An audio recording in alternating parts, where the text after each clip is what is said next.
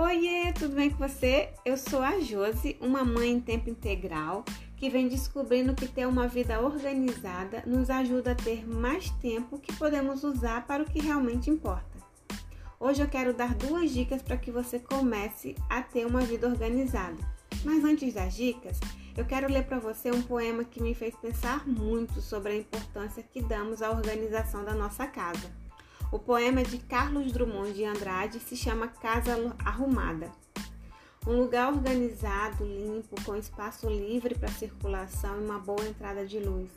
Mas casa para mim tem que ser casa e não centro cirúrgico ou um cenário de novela.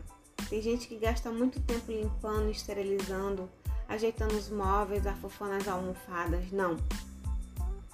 Eu prefiro viver numa casa onde eu bato o olho e percebo logo Aqui tem vida. Casa com vida para mim é aquela em que os livros saem das prateleiras e os enfeites brincam de trocar de lugar. Casa com vida tem fogão gasto pelo uso e pelo abuso das refeições fartas que chamam todo mundo para a mesa da cozinha. Sofá sem mancha, tapete sem fio puxado, mesa sem marca de copo, tá na cara que é casa sem festa. E se o piso não tem arranhão, é porque ali ninguém dança.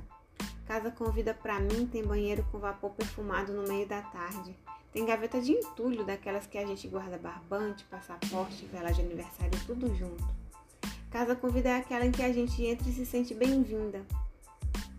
Aqui está sempre pronta para os amigos, filhos, netos, para os vizinhos.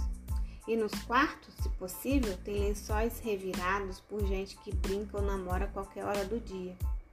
Casa com vida é aquela que a gente arruma para ficar com a cara da gente.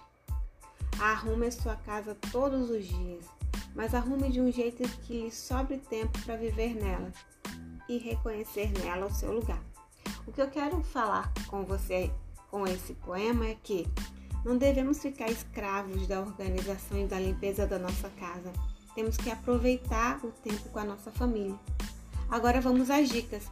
E a primeira dica é: entenda seu propósito.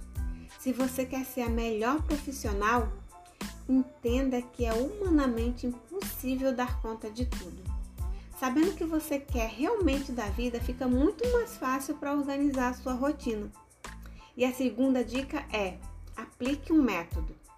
Agora que você já sabe o que realmente é importante para você, chegou a hora de estudar as estratégias corretas para conseguir organizar a sua vida e assim alcançar os seus objetivos.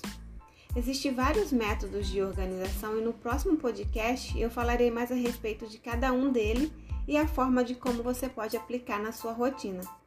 E eu quero agradecer por você ter ouvido até aqui e espero a sua companhia na nossa jornada de tornar a vida mais organizada e leve. Até a próxima semana.